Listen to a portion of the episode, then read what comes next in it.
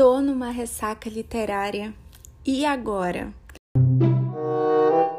Oi, eu sou a Bia e seja bem-vindo ao Com Amor Livro. No episódio de hoje eu trouxe para vocês dicas para ajudar a sair da famigerada, odiada ressaca literária. Bia, o que é uma ressaca literária? Esse termo ele é usado pelos leitores para definir um período que você quer ler, mas que você não consegue. Você criou uma barreira e não consegue ler absolutamente nada, por mais que você queira.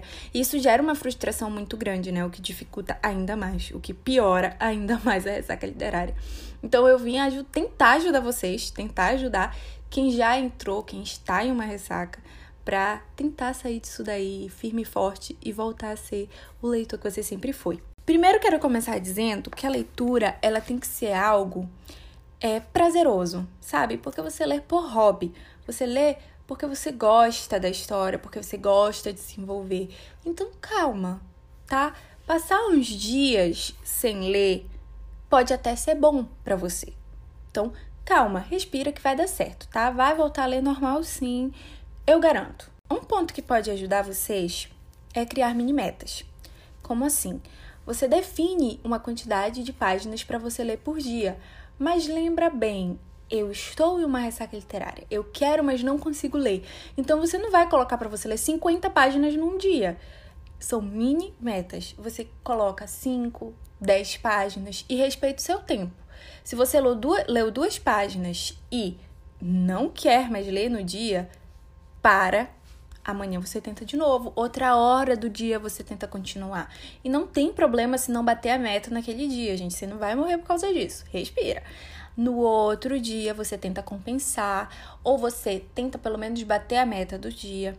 Uma hora você vai ver que vai ter um dia que você vai querer ler mais do que 10 páginas, mais do que 5 páginas, e isso vai ser muito legal, muito bom.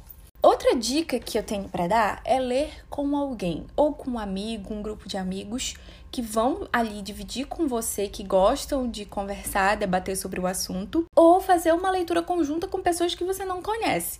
No Instagram a gente tem bastante leitura coletiva acontecendo, todo mês tem, vários em vários Instagrams diferentes, com pessoas que você não conhece, mas que estão no mesmo meio que você, que gostam de ler. Então, estar em um grupo com essas pessoas pode te ajudar muito, porque elas vão acabar te influenciando positivamente. Elas vão conversar não só a respeito do livro que vocês estão lendo juntos, mas também a respeito de outras obras. Vão comentar de como aquele livro é bom, de como aquela história é boa, de como aquilo aconteceu, de como vocês precisam ler isso aqui. Então, isso vai te instigar, isso vai atiçar a tua curiosidade. E isso é muito, muito bom, tá? É, Outra coisa que eu tenho para dizer é sobre os sprints de leitura. Sprints são momentos de foco que as pessoas fazem em redes sociais, em plataformas como a Twitch, por exemplo, o YouTube. Então a pessoa fica ali, o streamer fica ali na tela para vocês, lendo. Eles, eles definem um tempo de 45 minutos, 30, uma hora para foco. Então naquele momento vocês ficam com um sonzinho ambiente e vão focar. Depois 15, 10 minutos de conversa onde vocês vão descontrair. Isso é muito legal, porque vai ser uma outra influência positiva sobre você, tá? Falando em influência, coisas que podem te ajudar. As redes sociais, as mídias sociais, elas interferem diretamente no seu dia a dia. Você querendo ou não, isso acontece. Então, se você quer voltar a ler, seria muito legal ter uma influência para isso, certo? Então, a partir do momento que você vai olhar stories de pessoas que estão no mundo do Bookstagram, de leitores, de pessoas comentando sobre livros, é, você vai sentir falta. Você vai olhar e dizer: Meu Deus, eu quero, eu preciso, eu vou conseguir.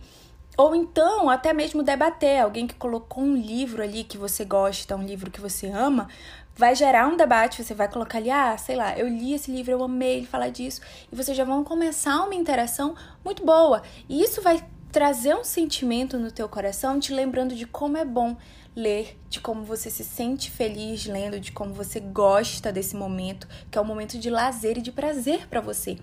Então, isso vai mandar uma mensagem pro teu cérebro. Amado, já deu, né? A gente gosta disso. Tu lembra que a gente gosta? Você vai estar o tempo todo lembrando ele disso, de como isso é bom e de como isso é prazeroso. Então isso vai derrubando aos pouquinhos a barreira da ressaca literária. É um ponto importante. Se você acabou de entrar numa ressaca, não se assusta, tá? Não precisa você começar essa lista que eu disse hoje. Não, o ideal é você descansar um pouco. Às vezes a gente precisa descansar. Às vezes a nossa mente precisa disso. Por mais que ler seja um hobby, alguns livros trazem temas que são muito pesados, temas que trazem muitos gatilhos, e isso exige muito de nós mesmos, exige muito dos nossos sentimentos. Então, você talvez precise desse tempo para você vai procurar fazer um outro hobby, vai se divertir de outra forma durante alguns dias e depois você volta para esse podcast, escuta essa lista de novo e tenta colocar em prática, tá? Mas não se desespera. Vai dar tudo certo. Mas calma. Calma que vai dar certo. Eu espero de verdade que essas diquinhas tenham ajudado vocês de alguma forma, tá? E é isso, gente. O nosso podcast agora ficou para toda quarta-feira. Então, quarta-feira que vem, eu espero vocês por aqui. Não se esqueçam de me acompanhar nas outras redes sociais. Vai ser um prazer enorme ter você comigo. Um beijo no coração e até a próxima. Tchau!